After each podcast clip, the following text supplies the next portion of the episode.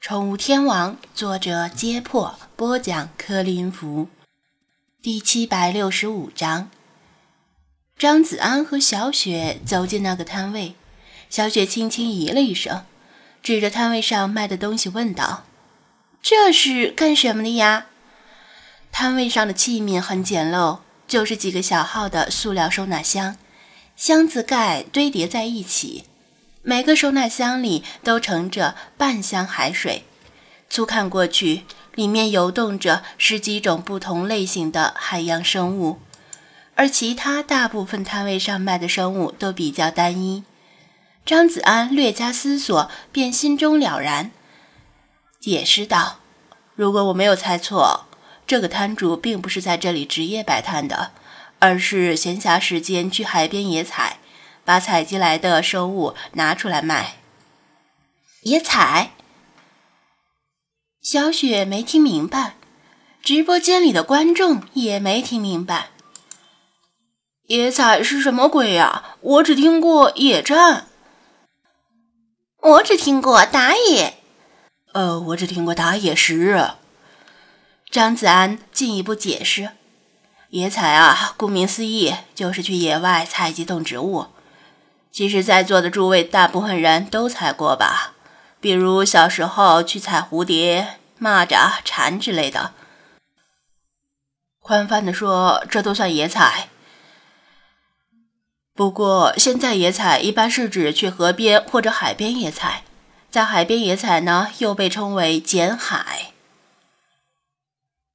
原来自己不知不觉参与过这么高端大气上档次的活动啊！早知道小时候出去疯玩，就对父母号称是去野采了，不至于挨了好几顿胖揍。别把你爹爸听晕了，没准儿给你一顿混合双打呢。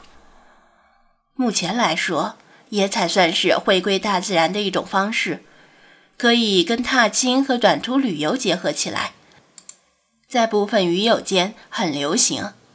生活就像一盒巧克力。大海也是一盒巧克力，你永远不知道今天大海会把什么东西冲上岸。野采或者说捡海的乐趣也在于此，在海边采贝壳、捡螃蟹、捡海星都算野采，偶尔还能发现意外之喜。严格意义上的野采是有意识的主动去野采，带有明确的目的性。小雪在直播间里，大部分观众。都是滨海本地人，被“野采”这个名词所吸引，开始呼朋引伴，号召周末一起去面基加野采。张子安赶紧劝阻道：“你们面基就面基，别听风就是雨。你们以为野采是那么容易的？就你们这些四体不勤、五谷不分的懒货，还是老实的在城里待着吧。”一言激起千层浪。直播间的网友们表示不服：“野采有什么难的？无非是见到什么捡什么呗。”店长又在装逼了。呵呵，见到什么捡什么，那不叫野采，那叫瞎捡。张子安朱颜嘲讽：“你们以为什么东西都能捡呢？我告诉你们，有时候海水会把一些很危险的生物冲上海滩，你们要捡了这些东西。”就等着去医院躺尸吧。他很了解这些网友，喜欢看直播的人一般都比较宅，正是因为自己懒得动，所以爱看小雪的户外直播，相当于足不出户游览滨海市，又不花钱，又不受累，还能图个乐呵。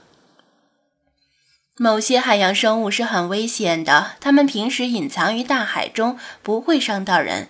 但被冲上海滩后就要另说了。普通人没有足够的知识去辨识这些危险的海洋生物，往往会把它们与普通的海洋生物相混淆。而且，越危险的生物往往越华丽、越漂亮。一旦毫无防备地伸手去捡拾它们，就可能给自己带来致命的危险。网络媒体上经常能看到类似的新闻，比如说。某某从海边捡了只章鱼，结果是蓝环章鱼；又有某某从海边捡了只水母，结果是僧帽水母。后果肯定比较悲剧，就像是去山里野采，然后采回一篮毒蘑菇炖汤喝了。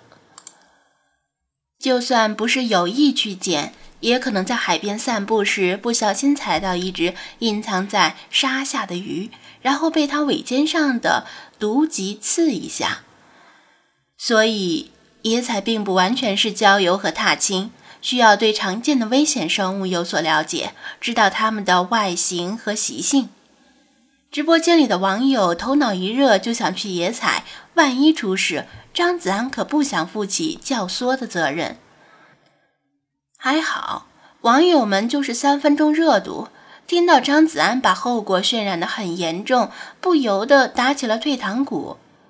但是面基还是要的，说不定能面到漂亮的妹子呢。好不容易劝服了网友，张子安打量了一下那位被几个成年人围着指责的摊主。摊主是一个比较黑的年轻妹子，身体看着很结实，皮肤并不细腻，但看起来很健康，应该是个喜欢户外活动的人，在越来越流行宅文化的年轻人里算是个异类了。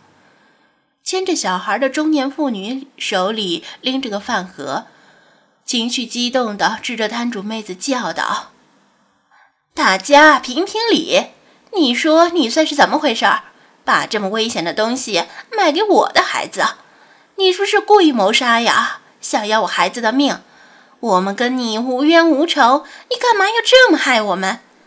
要不是碰到一位等行的兄弟，我儿子可能已经……”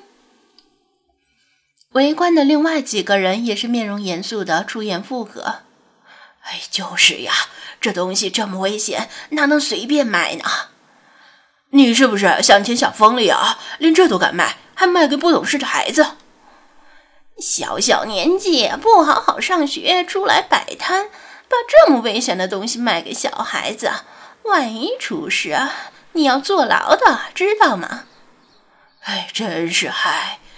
还好有懂行的人提早发现，不然两个家庭就毁了。还愣着干嘛？赶紧道歉！非要把事情闹大不可。他们你一言我一语，唾沫星子横飞。被围在当中的年轻妹子完全被这阵势吓傻了，脸上血色全无，几乎一句话都说不出来，连脸颊上的唾沫星子都不敢抬手去擦。眼泪在眼眶里打转儿，憋了半天，她才憋出一句：“对，对不起，我道歉，对不起。”声音很小。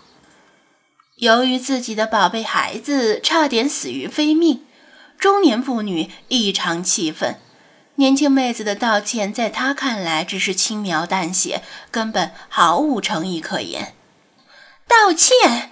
这就算是你的道歉了，呵呵，我不接受你的道歉，我要报警。有什么事儿去跟警察说吧。”他咬牙切齿地说道。他并非虚言恐吓，而是真的掏出手机想要报警。